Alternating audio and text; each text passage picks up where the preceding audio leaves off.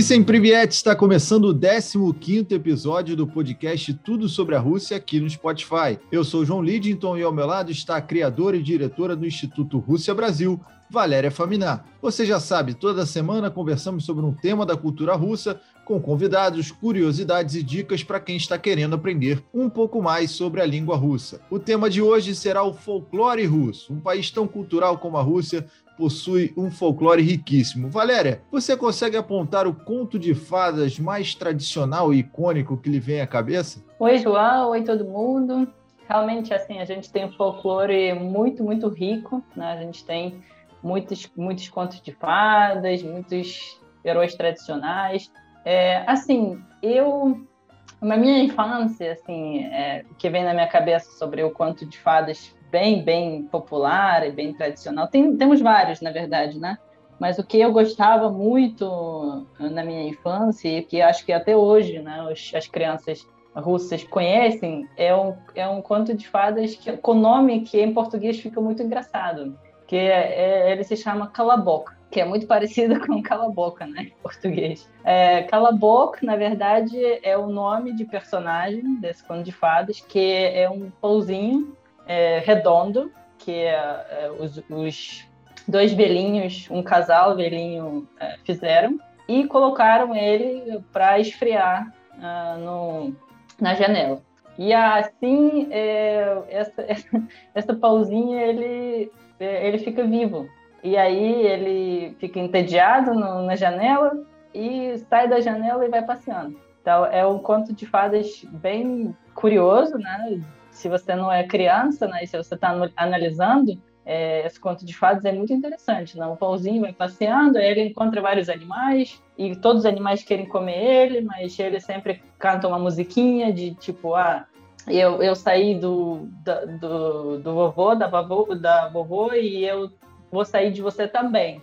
E aí, não me come, por favor, enfim. Aí ele sempre consegue escapar, até que no final ele encontra uma raposa aí já foi, já era. Conseguiu escapar e a raposa come ele.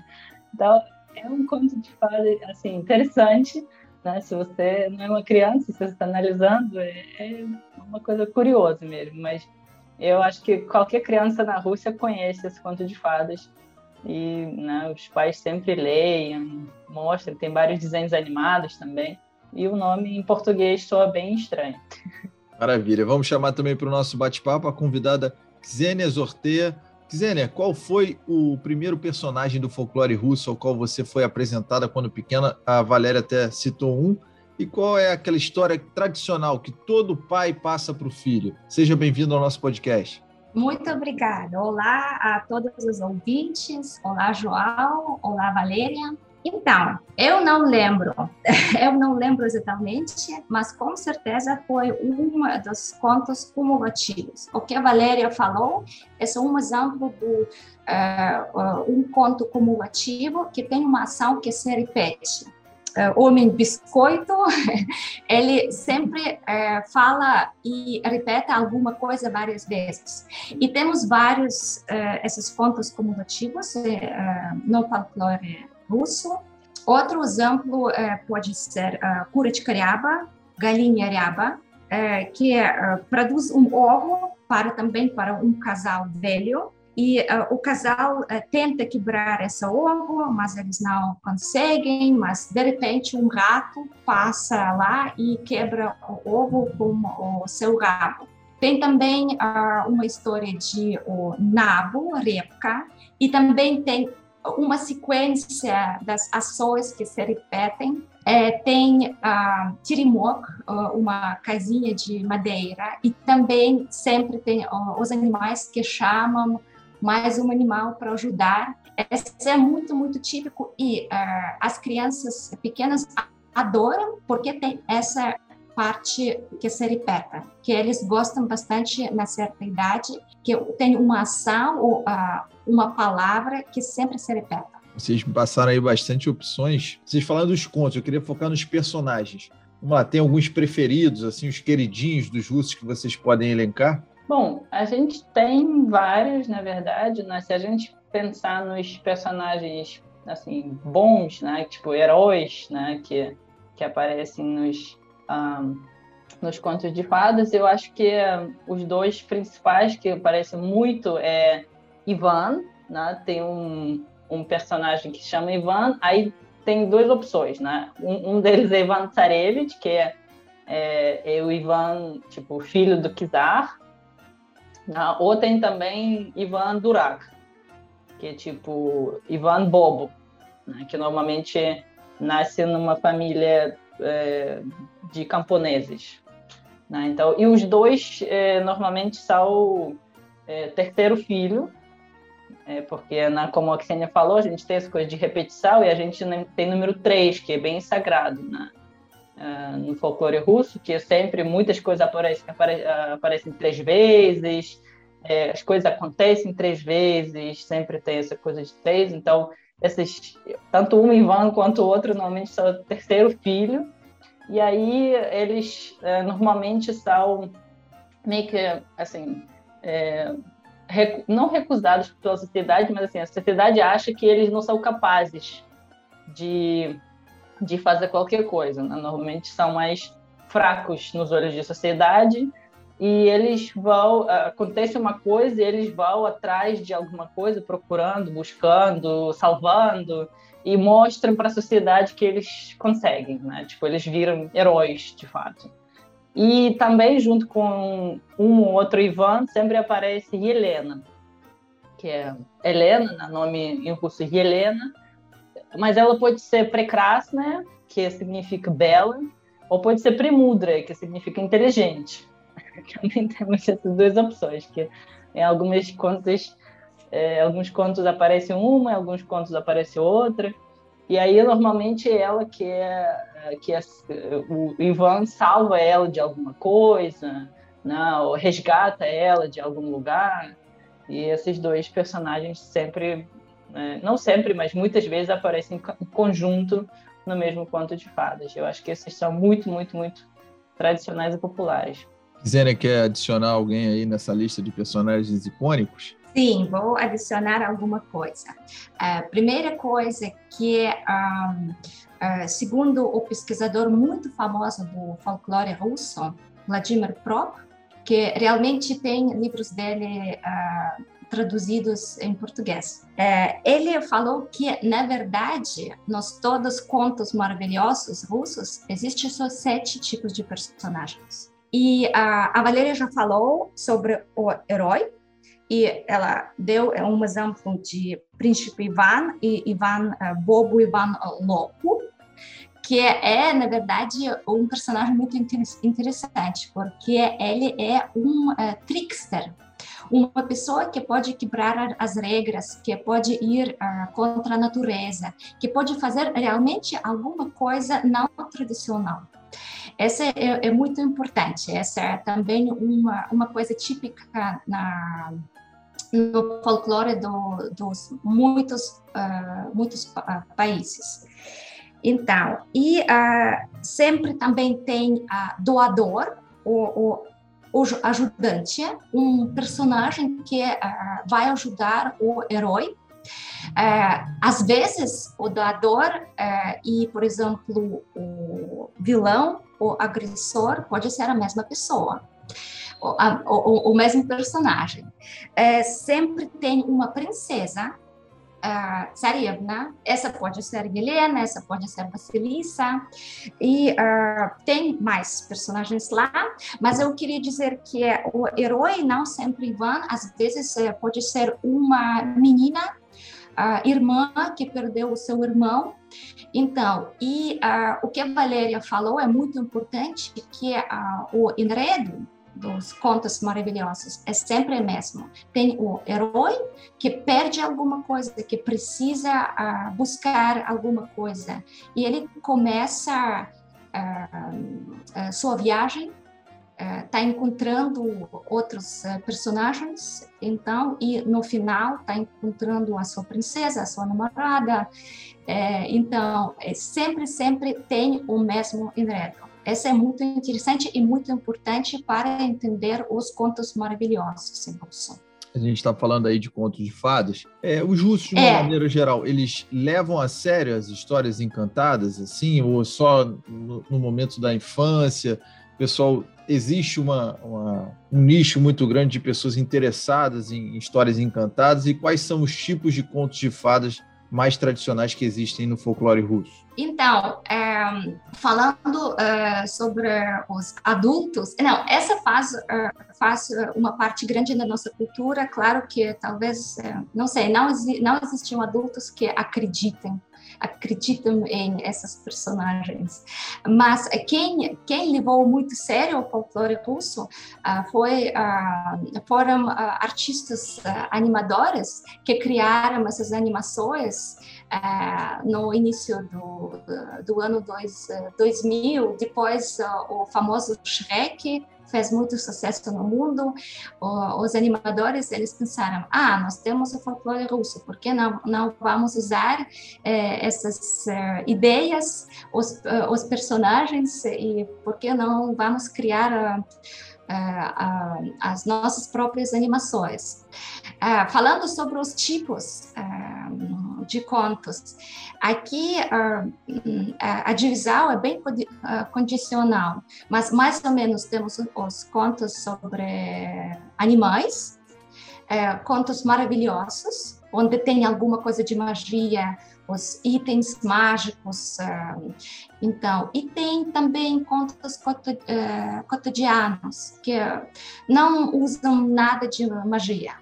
Eles, eu acredito que eles uh, são um pouco mais recentes. Se nós pensamos na história, eles, eles são um pouco mais recentes. A gente falou aí de alguns heróis, vamos para o outro lado da história, né? para os vilões das fábulas mais populares da Rússia. Li, eu li alguma coisa, eu me preparei um pouquinho para o podcast, li alguma coisa sobre Kikimora, não sei nem se a minha pronúncia está correta. Podem contar um pouco dos principais vilões dos contos de fado? Eu acho que é a, o principal vilão de, de, de todos os contos de fadas, e até assim, de folclore russo em geral, e até de dia a dia, é Baba Yaga.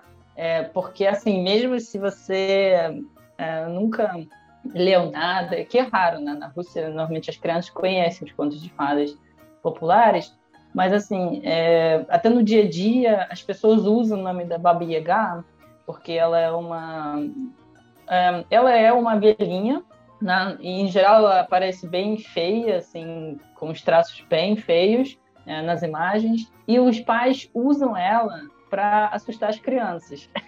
tipo, para educar as crianças, vamos dizer assim. Tipo, eles falam: ah, ah, se você não fizer isso, né, se você não dormir agora, o Baba Yaga vem te pegar.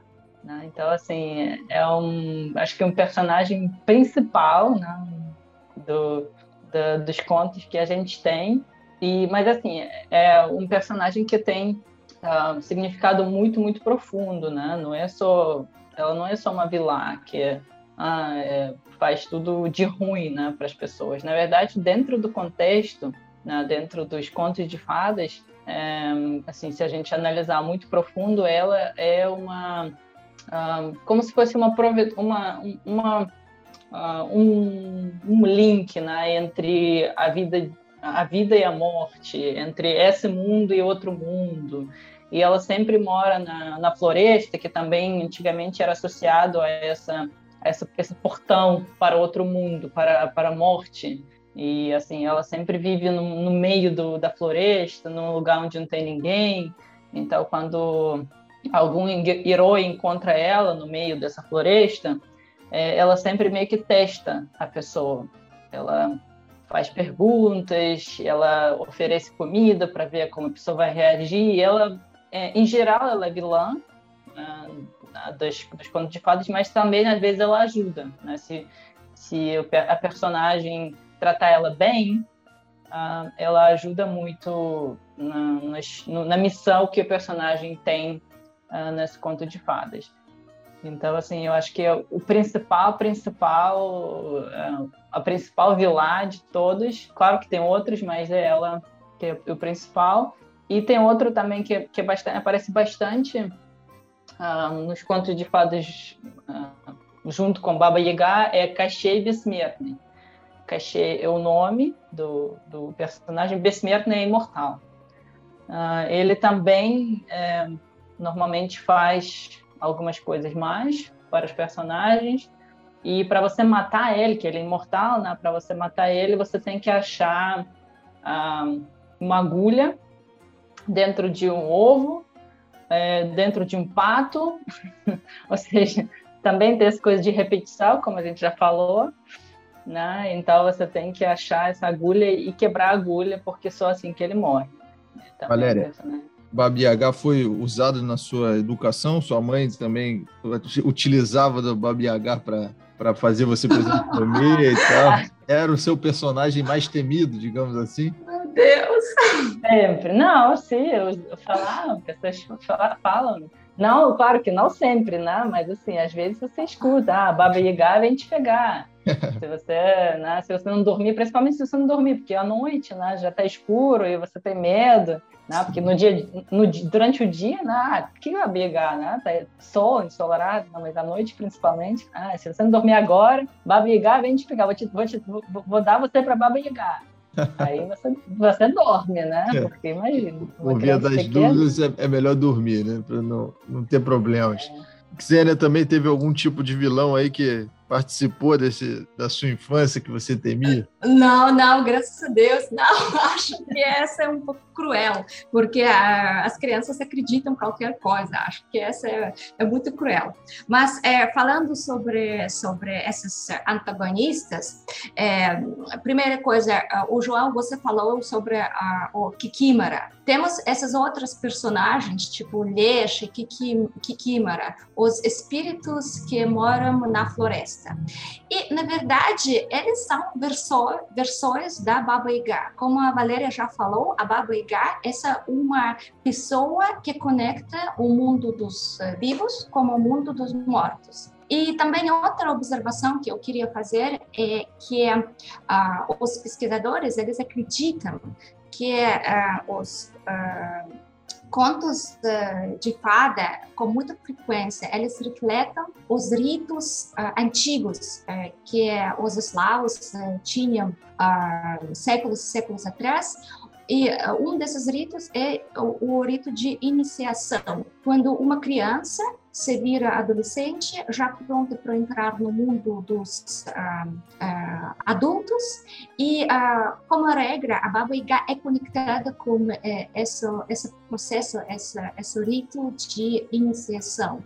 Então, eh, normalmente tudo acontece, aconteceu numa floresta, tem essa figura assustadora que faz um tipo de manipulação como uma, uh, como uma uh, adolescente. Então, e uh, essa também é muito marcante, como a Valéria falou, porque uma floresta no, no folclore é um lugar meio, meio escuro e conectado com o mundo dos mortos. Então, Baba Yaga também, ela é meia morta, meia, meia viva, porque ela tem por exemplo, uma perna de osso. Então, e ela, e ela, e essa casinha que ela tem, ela mora numa casinha, essa, essa casa tem também as pernas é, de galinha, que também é uma combinação de coisa morta e viva.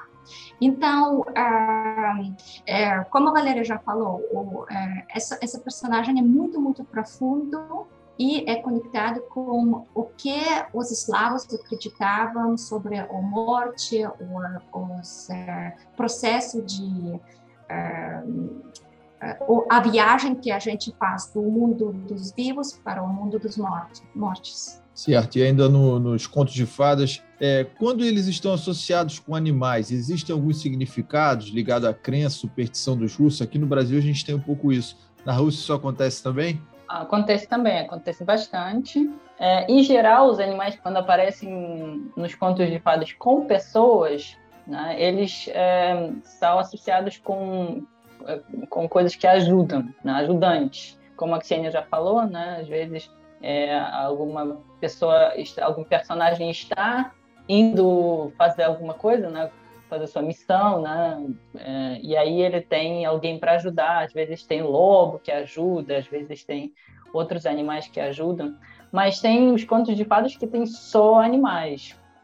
Né? Então, nesses contos de fadas que a gente vê ainda mais uh, essa coisa uh, metafórica, vamos dizer assim, né? o, o, significado de cada animal. Por exemplo, como já citei aquele conto de fadas Calabouco, né? lá, lá Calabouco, essa, essa pauzinho, ele encontra vários animais no caminho, mas só a raposa, que em russo Lissá, consegue comer ele porque ela normalmente é associada com algo, com é, a característica, tipo, ela, ela meio que malandra.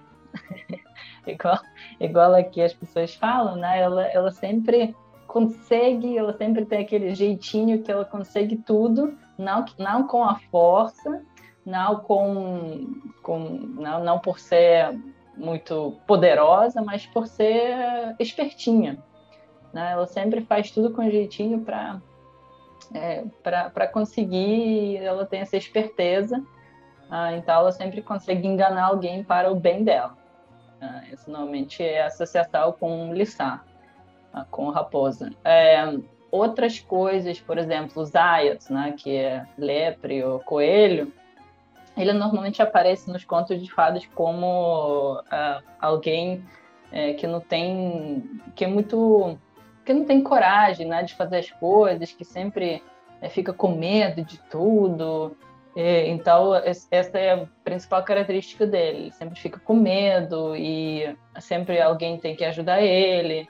Né, que ele, que ele aparece como um ser fraco, com medo de coisas. Então, normalmente é assim que a gente associa, né, assim que a gente vê o lepre, o coelho. E tem lobo, por exemplo, né? como, como eu já falei, que lobo aparece bastante com os, as pessoas, né? com os heróis, que ele sempre ajuda, mas quando ele aparece só, ah, só né? no meio dos animais, ele normalmente é associado com algo, é, algo bem ah, perigoso, né? algo bem, ah, bem má, né? que ele normalmente tenta é, destruir as coisas, que ele normalmente quer comer né, os outros animais, é, mas ele não tem essa esperteza da, da raposa. Né? Então, ele muitas vezes ele acaba sendo é, enganado por os outros animais. Então, por mais que ele seja má e perigoso, ele não tem essa, essa inteligência toda. E tem mais um que é que é até um, um pássaro que eu acho muito interessante, que aqui no Brasil nem tem esse pássaro. Porque em russo ele, essa pássaro se chama saroca, né? e eu vi a tradução em português, é, que é, é pega rabuda, mas é, eu já li que essas, essas pássaros não existem aqui no Brasil. Ah, essa, essa pássaro é muito interessante na Rússia porque é associado com fofoca. É, com fofoca, com alguém que fala muito rápido, e também com alguém que gosta de tudo brilhar, brilhante, assim, todas as coisas que brilham, todas as coisas que, é, que aparecem, tipo espelho, essas coisas. Então, assim, é, a gente até usa essas palavras, né, palavras dos animais, para caracterizar as pessoas. Então, saroca é aquela pessoa que adora fofocar, fala muito, muito, muito rápido e gosta de tudo que brilha. E, claro, temos urso, né, que é, que é a coisa mais importante, eu acho que a associação maior com Rússia, né? É, que é urso, em russo é medved, ele é sempre associado com algo grande, forte, porém é, meio que bobo e preguiçoso, né? devagar, é, preguiçoso, né? porque o urso dorme normalmente bastante né? durante o inverno, então a gente associa ele com algo devagar e preguiçoso, por mais que ele seja grande e forte. É, essa imagem do, do urso está realmente muito atrelada, assim, eu falo como estrangeiro, né? Os brasileiros, eles logo associam, né? E tem, tem imagem também do, do presidente Putin caçando ursos, então a gente tem é. essa, esse lúdico aqui. Ou andando, andando de urso também. Andando de urso, é verdade. Eu já vi. E eu, eu fui numa, numa loja de souvenir na Rússia e tinha canecas é, com o Putin andando em cima de um urso. Então, assim, isso daí realmente é bem explorado, né? A gente está falando de urso, remete, obviamente, a Macho e o Urso, que é um dos contos de fadas do folclore russo mais conhecidos no mundo inteiro. A gente aqui no Brasil acessa a Netflix, tem lá vários episódios. Por que, que vocês acham que esse conto ganhou tanta popularidade mundial? Chegou aqui no Brasil, por exemplo, e outros é, contos de fadas russos não tiveram tanta visibilidade assim? Essa, essa animação, a Marcha e o Urso, então, essa foi já um produto do uh, século XXI, essa foi um produto bem provocativo, porque, na verdade, essa história que a gente pode ver aqui no Brasil tem uh, pouco a ver com o conto de fadas uh, tradicional, porque os autores, eles pegaram os mesmos personagens, mas eles viraram uh, papéis deles totalmente. Então, uh, falando sobre o urso, eu queria também mencionar alguma coisa interessante, porque uh, o urso antigamente era um animal totem. Então, e na verdade o, a palavra urso em russo, medved, é um eufemismo, porque essa foi uma palavra para não chamar o nome do urso de verdade para não atrair ele, porque antigamente o urso foi uma, um animal assustador, o, o, dono da floresta, então, e o, o, animal muito perigoso. E uh, aqui na, nessa animação de, uh, da, da marcha e o urso, o urso aparece totalmente uh, não perigoso, bobo. ele é, eu, eu posso imaginar que é, a imagem que a gente tem é um pai solteiro com uma filha. Então, e a filha está fazendo, sempre criando uh, os problemas e o, o pai sempre está tentando resolver. Essa não foi a, a história original.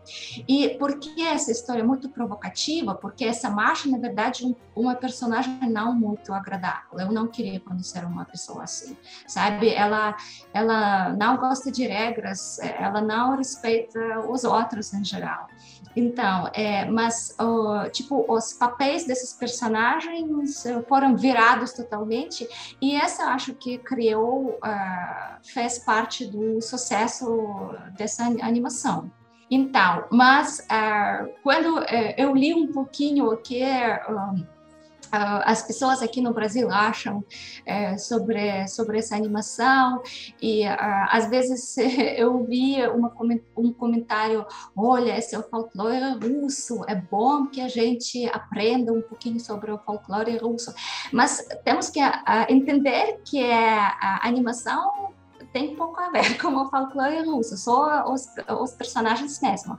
Mas o, a história é, um, é bem diferente. É, realmente, como a Ksenia falou, a história original é, da, do nosso conto de fadas, que se chama Macho Urso, na Macho e Medved, é bem diferente. O que, que aconteceu na verdade, né? É, que os, os pais, na verdade os avós, é, mandaram uma marcha aí para a floresta para pegar cogumelos, ah, mas ela foi para o caminho diferente, né? Ela não seguiu o caminho que todo mundo estava seguindo e ela se perdeu na floresta.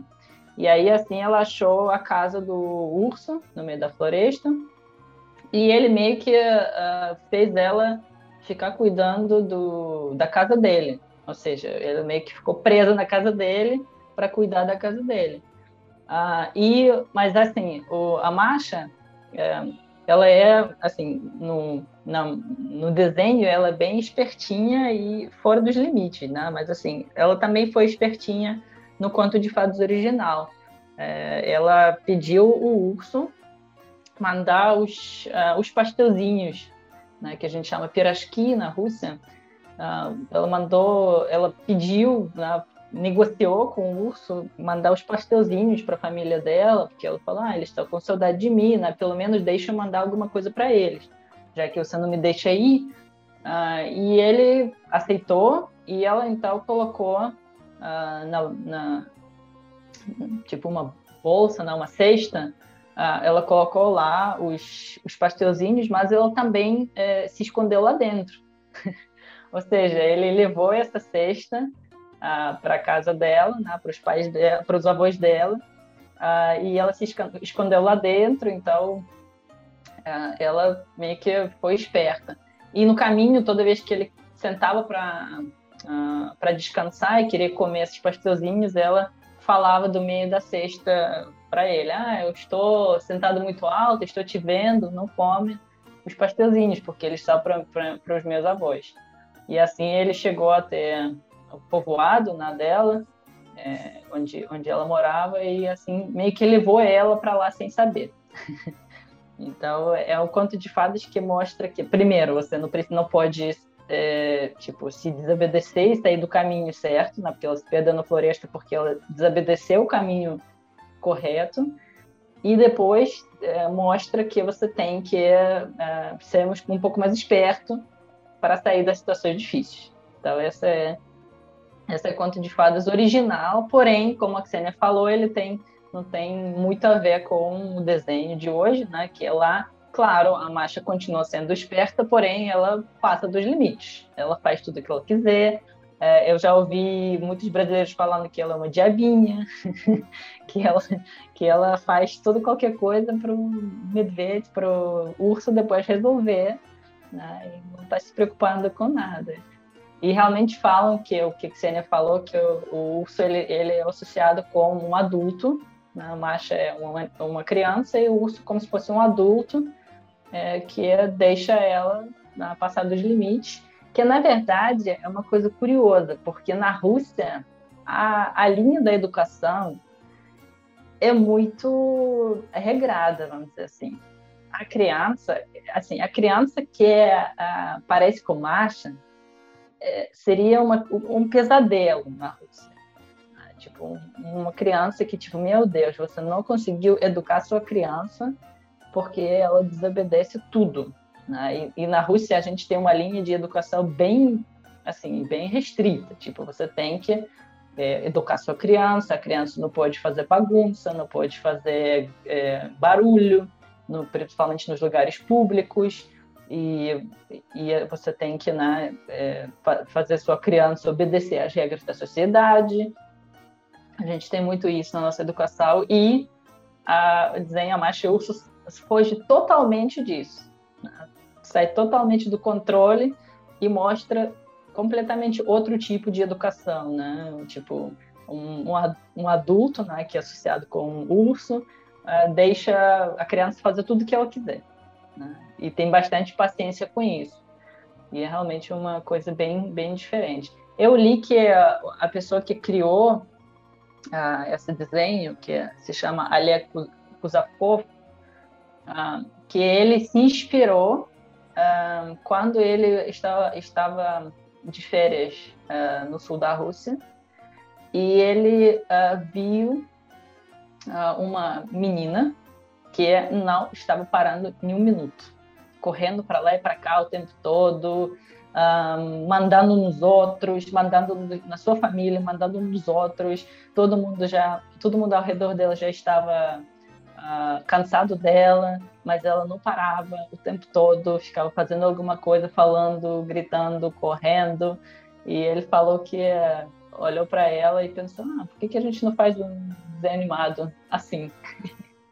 e realmente foi uma coisa que fez sucesso. Né? E uh, eu li que em 2015 essa, esse desenho animado ganhou um prêmio que se chama Kids Screen Awards. É como se fosse um Oscar é, de, de filmes, né? Então, essa é tipo um Oscar dos desenhos animados. E foi primeiro desenho animado russo que ganhou esse tipo de prêmio. Então, realmente fez muito, muito sucesso.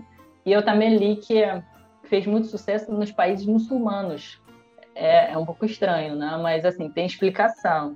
É porque a marcha, ela sempre aparece com roupa, é, tipo, com vestido e com cabeça coberta. Então, ela meio que, tipo, no mundo muçulmano, ela, a roupa dela é muito decente, é muito bonita para eles. Então, também ela ficou muito famosa ah, no mundo no mundo muçulmano. Eu queria que vocês falassem também um pouquinho das semelhanças e diferenças que existem do folclore russo para o folclore na Europa Ocidental. Sena, se você puder é, elencar aí algumas semelhanças que você percebe também, diferenças. Ah, então, eu acho que na verdade tem mais semelhanças do que uh, diferenças, porque o, fonte do folclore, no, do folclore europeu mesmo. Como a gente acredita, eu acho que existia uma língua comum para todas uh, uh, todos os países europeus, uh, existia também um folclore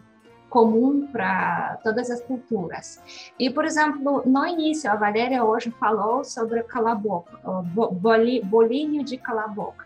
E essa calaboco, por exemplo, ele tem uh, um irmão uh, no folclore inglês. Ele tem o boneco de gengibre, Gingerbread Man. Uh, essa é um personagem uh, que faz a mesma coisa. Ele aparece numa casa, ele uh, sai da casa, ele encontra os animais e ele acaba ser comido da um, uma hora após.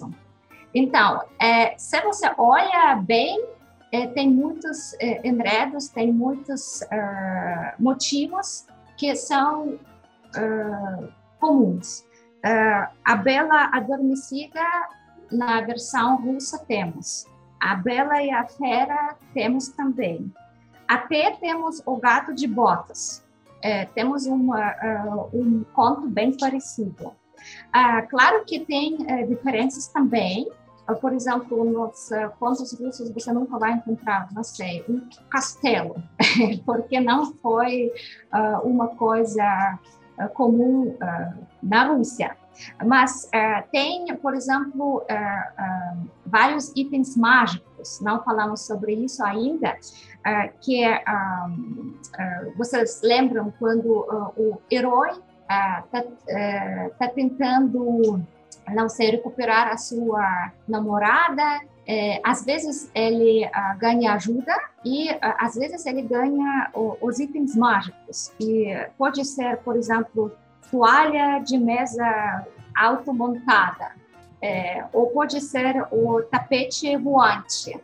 Que uh, quando eu falei sobre o tapete voante, os meus alunos falaram: Ah, olha, mas isso é uma coisa do contos eh, do Aladim.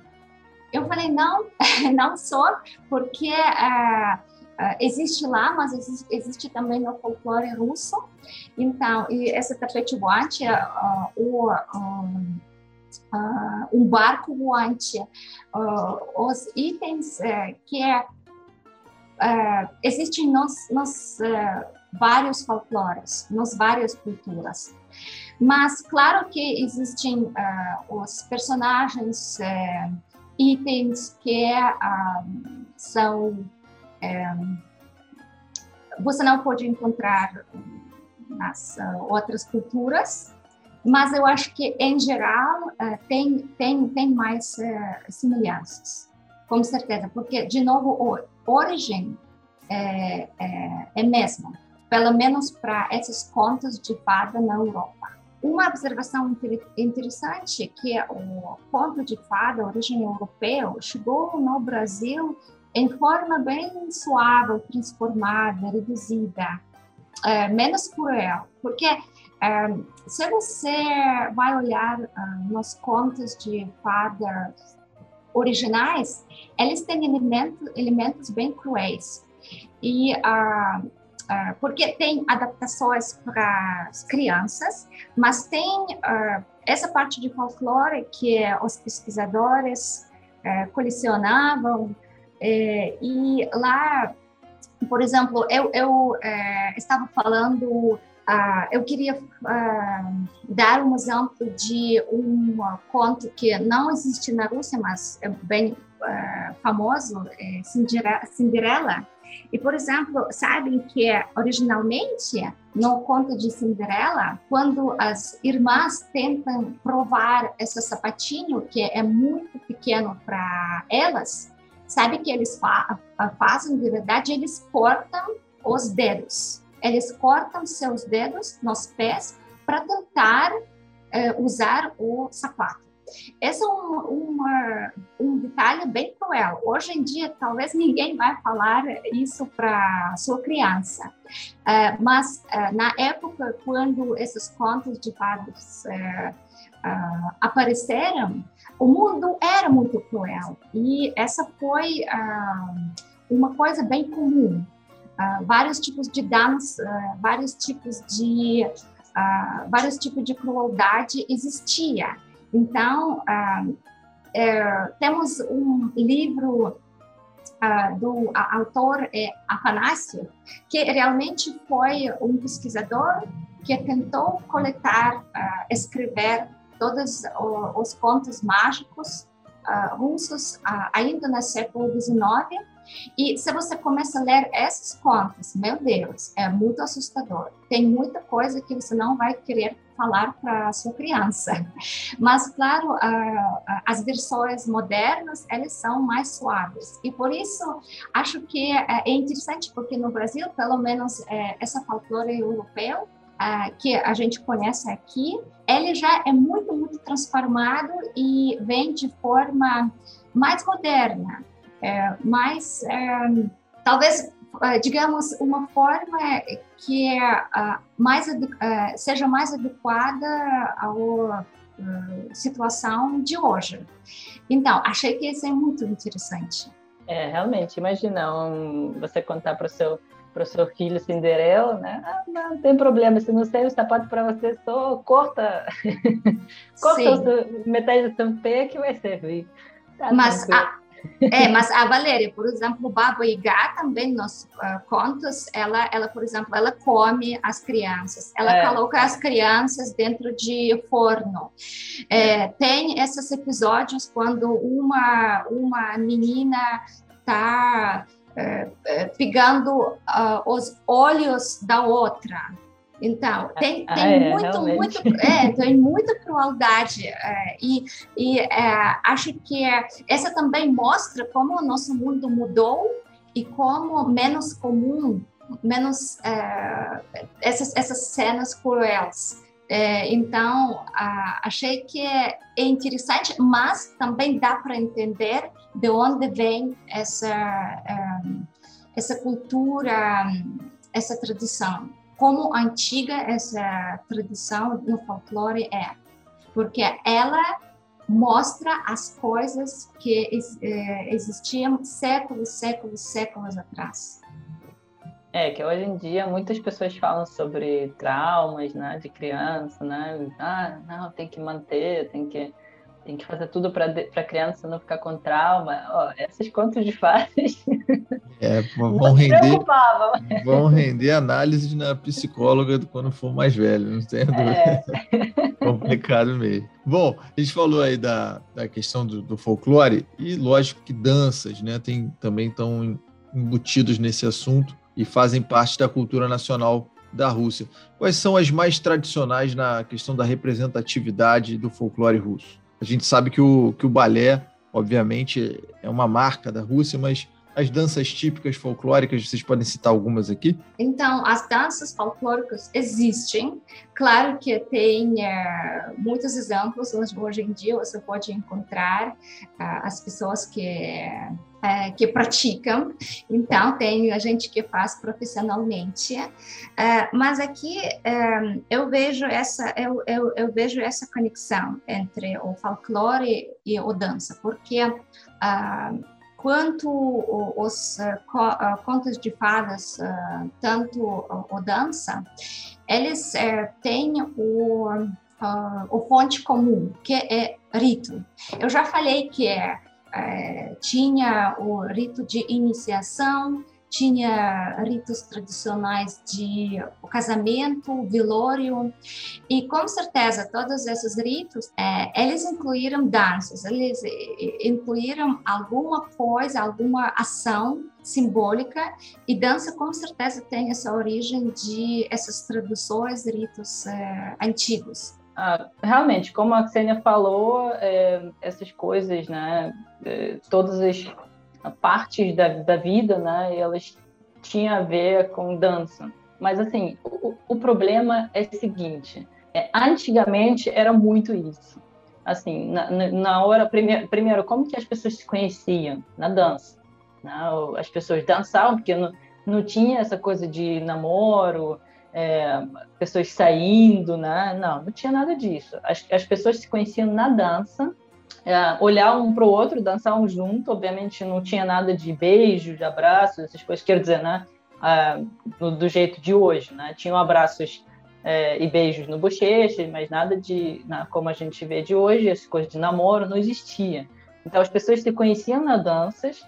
É, depois, ah, quando pessoas se casavam, também ah, ah, tinha dança, né? tinha danças típicas. Uh, quando tinha algum feriado tradicional, também tinha suas danças. Por exemplo, quando é, no outono, quando terminavam colher, a colher de, de todas as coisas que já plantaram, tinha danças para tipo agradecer um, depois, né, de que, que uh, conseguiram muita coisa, plantaram e colheram muita coisa. Então tem danças que que você agradece, né, tudo que no início, no início tudo começou com, é, com tradições pagãs, né? Então muitas danças vieram de lá. Só que o problema que é, é com chegada um, da União Soviética, é, muitas dessas coisas foram apagadas. Então, hoje em dia, é uma pena, mas hoje em dia, é, danças tradicionais que a gente consegue ver são aquelas que é no palco é, danças tradicionais, tipo, dançadas pelos profissionais, pelas pessoas, pelas, pelos dançarinos mesmo. E eu sinto muito pena disso, porque, por exemplo, aqui no Brasil, assim, forró, né? Você vê as pessoas dançando, as pessoas aprendem desde criança. As pessoas dançam, né? Você vê os adolescentes dançando forró, ou, por exemplo, festa de São João, é, que você vê quadrilhas, que a gente também tinha isso que a gente também tinha esse tipo de brincadeiras, esse tipo de danças, e, e os jovens é, brincavam assim entre si, tinha, tinha momentos que eles dançavam juntos, né, se conhecendo, mas hoje em dia, infelizmente, a gente perdeu isso. E uh, todas as danças tradicionais que a gente tem hoje em dia uh, são profissionais, bem profissionais, uh, dançados pelos dançarinos, e você não vai ver danças tradicionais em lugar nenhum, menos no palco. Né? Que aqui no Brasil você vai para um baile de forró, baile de, de samba, né? e você vê as pessoas comuns dançando. Na Rússia não tem isso. Você não pode ir para nenhum baile de alguma coisa que você vai ver as pessoas comuns dançando alguma coisa tradicional. Infelizmente, a gente perdeu isso. É, e hoje em dia não temos mais. Assim, até temos grupos que tentam é, meio que voltar né, isso, meio que deixar isso de volta, mas é muito, muito difícil hoje em dia. E, inclusive, por exemplo, uma, uma das danças muito tradicionais, que eu sei que, que é como que viralizou aqui no, no Brasil há pouco tempo, que se chama Berioska, que é tra traduzido como bétula, que é uma árvore muito tradicional da Rússia, ah, onde tem apareceram vários vídeos no, nas redes sociais onde tem as meninas dançando assim do jeito é, tão suave assim elas elas mexem elas têm é, roupa bem longa e grande né, os, os, vestidos e elas mexem as, os pés do jeito tão assim tão pequeno que você que, que parece que elas estão um, andando de, pati, de, de, patins, por exemplo, né? Tipo, é tal tão suave e elas vão uma atrás da outra que nem parece que elas estão andando, que parece que tem alguma coisa lá embaixo que elas usam para se mexer desse jeito, mas na verdade é uma técnica uh, que né, as pessoas dançam uh, desse jeito e só com os pés mesmo. Porém, de novo, essa é uma coisa, né? Essa é uma dança. Porém, por mais que ela seja tradicional, hoje em dia a gente considera tradicional, porém ela é tradicional artística não tradicional, né? Ninguém dançava assim no, no século, sei lá, 16, 17, 18, porque é uma técnica de coreografia. É uma técnica que não é qualquer pessoa vai sair dançando desse jeito. Igual tem também outros outros elementos de danças, né? Que o homem, é, é, tipo, fica... Uh, se abaixa, né? Aí vai levantando as pernas para todos os lados. É, a gente nem tem né, muito nomes né, para as tradicionais. A nome é Gapak. É, Gapak, tem É, Gapaco, a gente também tem, tem pessoas que chamam preciático, né? Tanto vai de preciático. É, é Gapaco é mais ucraniano. Gapaco, é, Gapaco é mais ucraniano. Mas, assim, como, como a gente tem cultura eslava, né? Tem muitas coisas em comum. Mas esse, de novo, esse tipo de coisa, eu sou um homem que treina muito, um dançarino profissional consegue, consegue dançar, né? O pessoal... aqui no Brasil tem, tem o pessoal que faz gapaca em Curitiba, muito famosa. É, de novo, os, os dançarinos, né? Os dançarinos tradicionais. Então, assim, é, é dança tradicional de hoje e a dança tradicional, de fato, folclórica, que é que a, a gente tinha, e infelizmente se perdeu no caminho, são duas coisas completamente diferentes. Então, assim, por mais que as pessoas vejam, ah, isso aqui é dança tradicional russa, é, por mais que as pessoas é, vejam essas danças hoje em dia, elas são muito longes e muito distantes e diferentes do que a gente tinha, de fato, como as danças folclóricas típicas russas.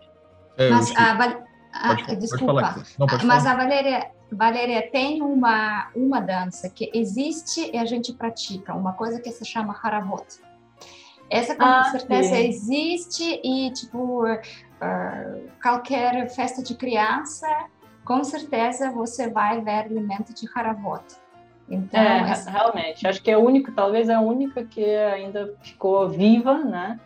Uhum. E e a gente realmente faz haravot é quando você fica quando você faz um círculo de pessoas ao, normalmente ao redor de alguma coisa né? Que por exemplo hoje em dia a gente faz haravot ao redor do árvore de Natal é, ao redor de é, Papai Noel é, aniversariante também aniversariante vezes, também isso quando tem aniversariante coloca ele no meio então haravot realmente acho que é a única a única coisa tradicional que ficou, porque é uma coisa simples, né? Todo mundo só fica é, segurando a mão do outro e faz um círculo né, com as pessoas e vai andando, vai andando, normalmente canta alguma coisa ou, ou coloca música para né, acompanhar e é uma das poucas coisas que a gente conseguiu salvar.